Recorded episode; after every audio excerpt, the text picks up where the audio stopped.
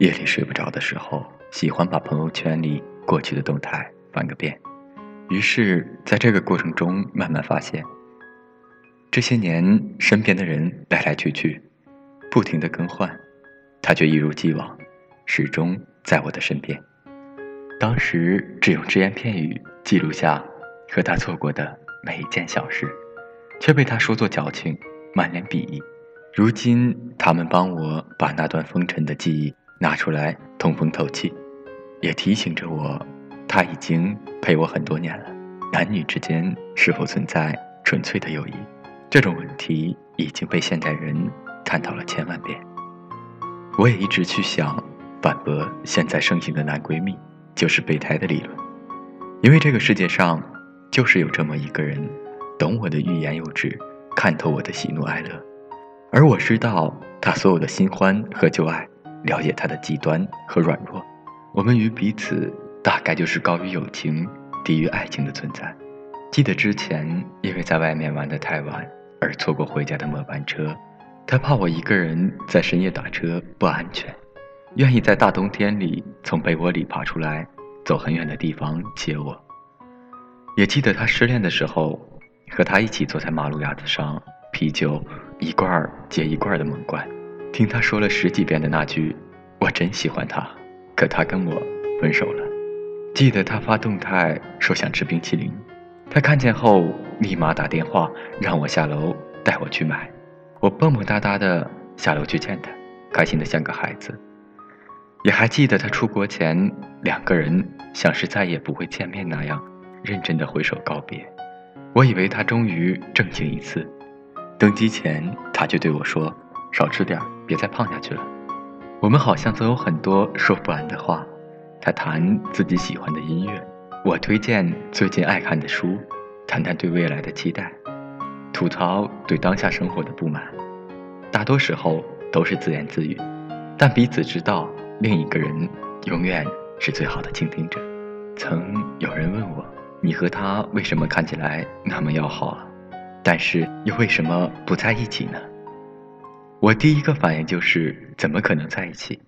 他喜欢的姑娘不是我这种类型，我也不想和一个比自己还文艺的男生一起生活。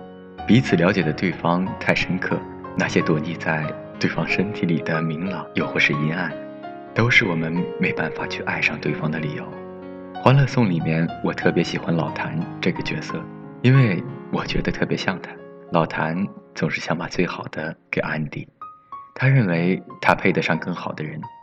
他从不直接的干涉安迪的生活，但在他需要的时候，一定会竭尽所能的倾囊相助，即使平日里温文尔雅，却也会因为起点刺激到安迪的敏感点。对他大打出手，我想好的异性朋友就是如此吧，为你做很多事，在暗地里保护你，你需要的时候总能找到他，他会把你看作是家人，不允许别人来伤害你一丝一毫。在剧中，有人问过老谭：“你为什么不追求安迪？”他说：“既然没把握承担一切，最好从一开始就不要招惹。”你看。老谭了解安迪，也更清楚他自己。每个人生命里，相信都会有这么一个人，只可远观，不可亵渎。在老谭眼里，安迪太美好，是不舍得拿来恋爱的。知道对方想要的那个人是什么样子，太多东西都无法给予，所以友情永远不能变成爱情。想起他第一次被女孩拒绝的时候，我和他开玩笑说。别伤心啊，还有我呢，大不了以后咱俩凑合过。他一声不吭，对我翻了无数个白眼，语气很不耐烦的和我说了两个字：“休想。”是啊，我们伴随着对方度过了最难熬的时光，见证彼此的荣耀和落魄，相互依偎，互相取暖。我们相信彼此的感情，厚重而清澈，并在心里默默祈祷。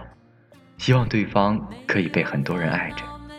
他从不过问我的感情，我也很少去打探他女朋友是一个什么样的人。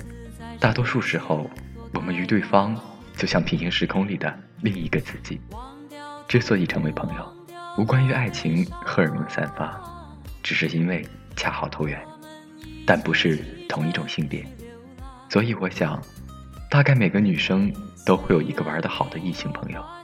他见过你的素面朝天、飞扬跋扈，你在他那里可以任性、无理取闹。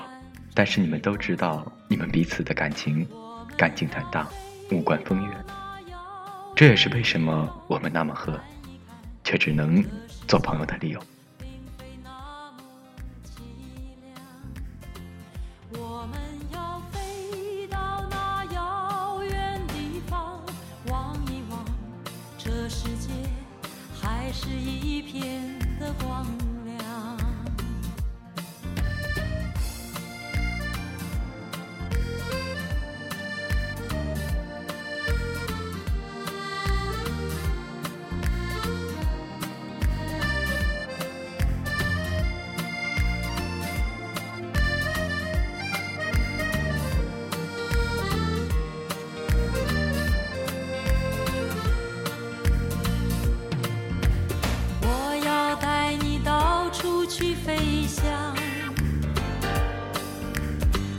遍世界各地去观赏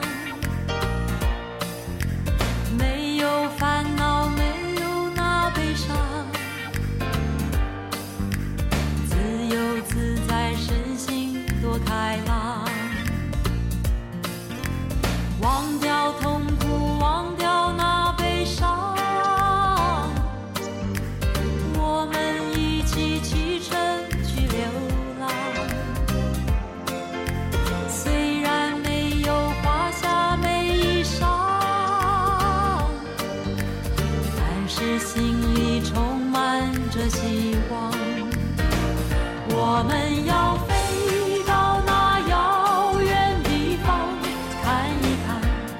这世界并非那么凄凉。我们要飞到那遥远地方，望一望这世界还是一片的光亮。我们